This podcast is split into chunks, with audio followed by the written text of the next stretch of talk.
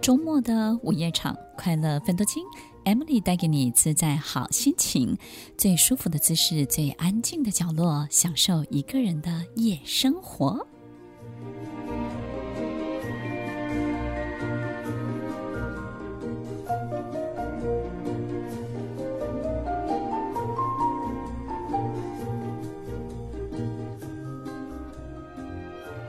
欢迎收听快乐粉多精，我是 Emily，在每周六晚间八点到十点，与您在空中共度美好的时光。朋友，你感叹时间的流逝吗？你感觉岁月在你身上有留下任何的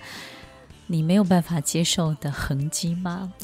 你是否也有美人迟暮的问题呢？在我们的人生，时间是最无法抵挡的力量。也许我们应该要跟他合作，而不是跟时间对立哦。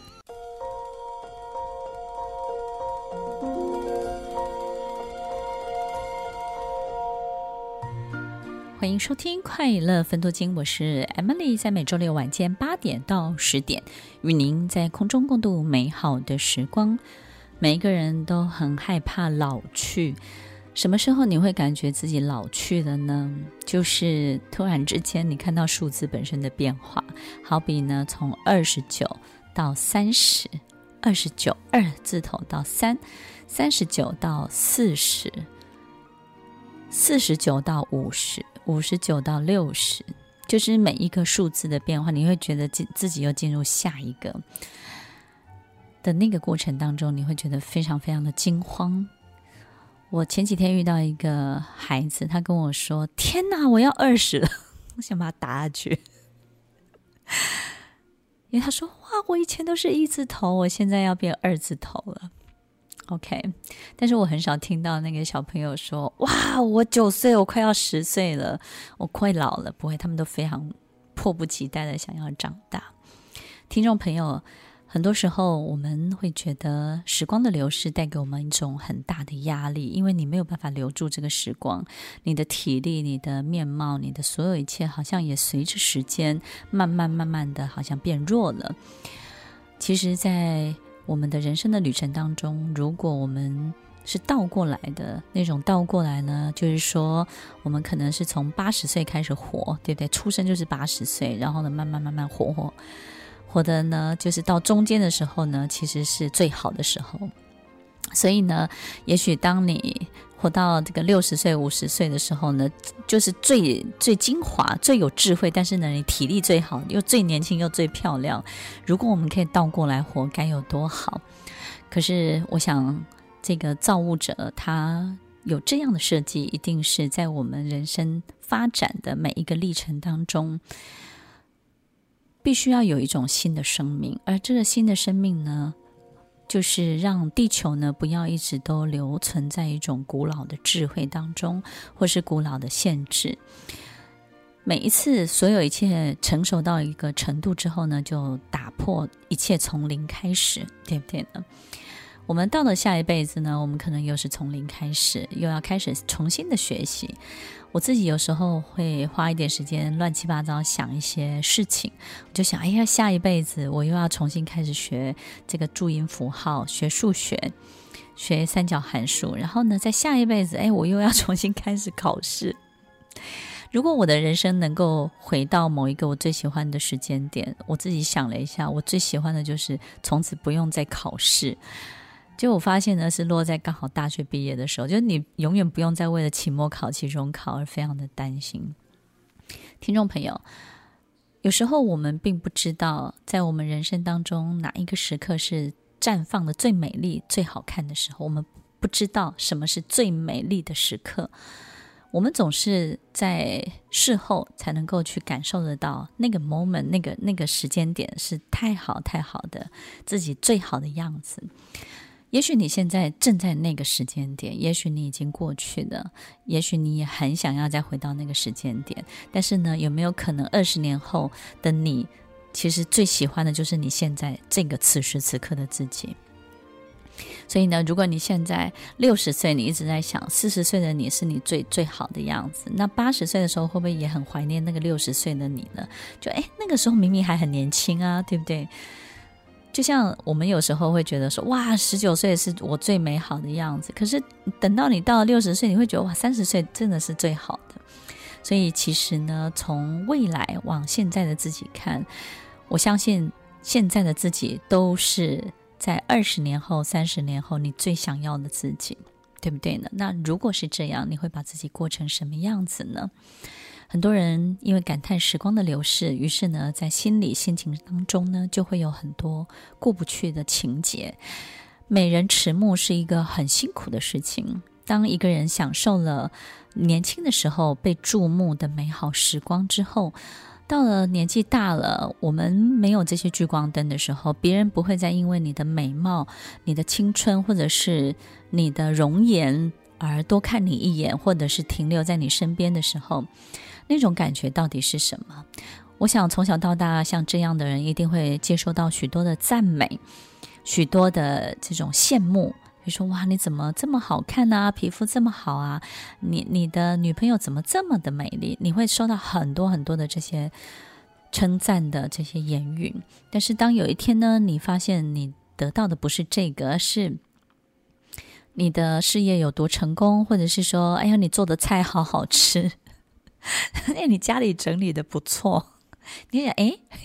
这再怎么多都很希望他说我长得好好看，对不对？你说哎，你怎么这么这么年轻啊，这么好看啊？多希望听到这些话，但是呢，哎，我们慢慢听到的是，哦哟，你做的菜好吃哦，哎呦，你你对这个东西很有研究哦。那于是呢，我们就会想要转换一种心情，告诉自己，其实，在别的地方我们还是很好的。也许我们在不同的阶段就要有不同的注意点，然后呢，在不同的这种点上面呢去努力，我们才能够让自己有很好的心情。美人迟暮在。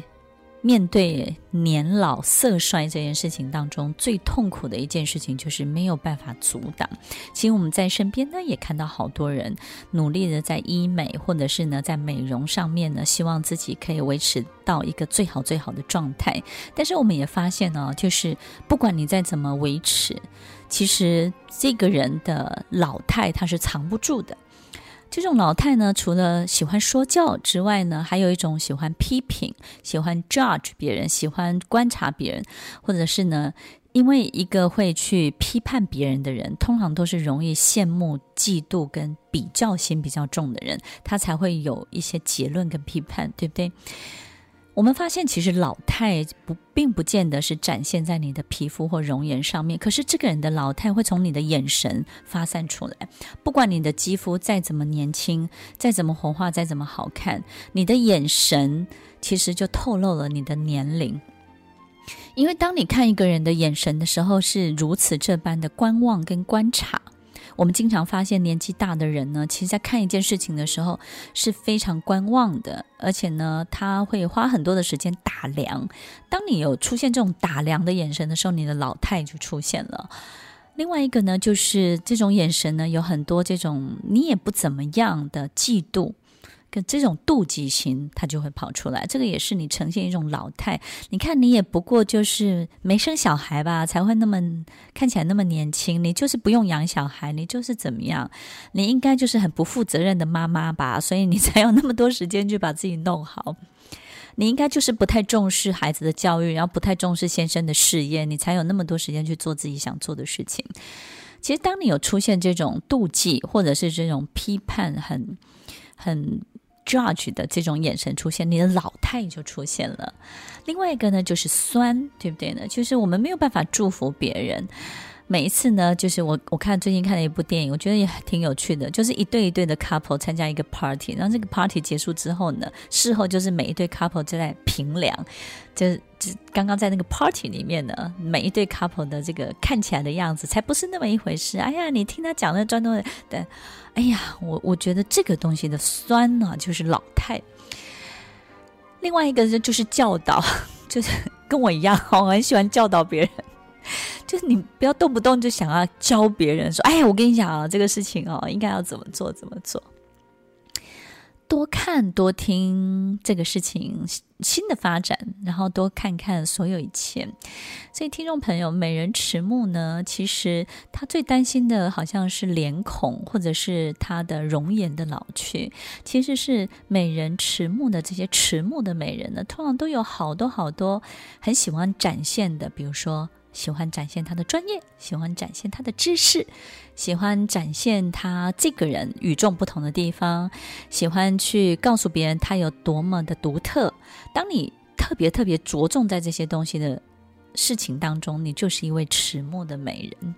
然后呢，特别的想要这种抒发，告诉别人你曾经有过的美好是什么，不断的让别人知道你曾经有过的一切。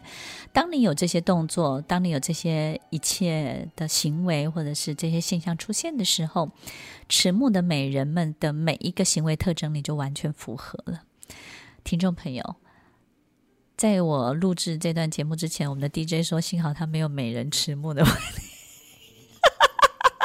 可是他长得很年轻哦，他是一个 baby face，那我觉得他很好看，就是呢，他是那种就是天生就好看，并不是什么啊、呃、双眼皮啦，或者是那种很精致的五官，但是就是有人天生就好看，然后开朗乐观，我相信迟暮的美人们呢都不容易有好心情，因为你的心情啊总是有很多的纠结的。你再也没有办法得到那么多的注目，这件事情太让你纠结了。然后我们为什么那么需要别人的注目？也就是我们在年轻的时候，我们轻而易举的就得到了这些。那轻而易举得到这些的人很多哦，但是听众朋友，美人们呢，太享受它了。我身边呢有一个朋友，从小到大呢也是美人一个，但是奇怪哦，别人对他称赞他都听不见。他是一个，他是一个研究这个卡卡拉基，卡拉基的意思就是那个啊、拖。那什么拖拖拉机，就是呢，他对机械非常非常的有兴趣啊，一个美人对机械很有兴趣，然后专注在机械的很多的研究当中，所以呢，后来也开了一间非常大的公司，然后呢，研究各种机械的钻头，然后他专门卖这个钻头，这个钻地的啦，或者是钻各种不同材质的这种钻头，做的非常非常的好。他从来不在意别人说他好不好看，但是从小他就是很多人会说哇，你很好看，你很美。他没有去享受这一些，他很清楚他这辈子他要的东西是什么。所以迟暮的美人们可能在年轻的时候享受了 enjoy 了太多这个注目的这个目光，然后呢，他们并没有花太多的时间真的去做自己真的。很想做的事情，发展自己，让自己真的长出来的事情。所以呢，在某一些底蕴跟底气当中呢，就会比较虚一点。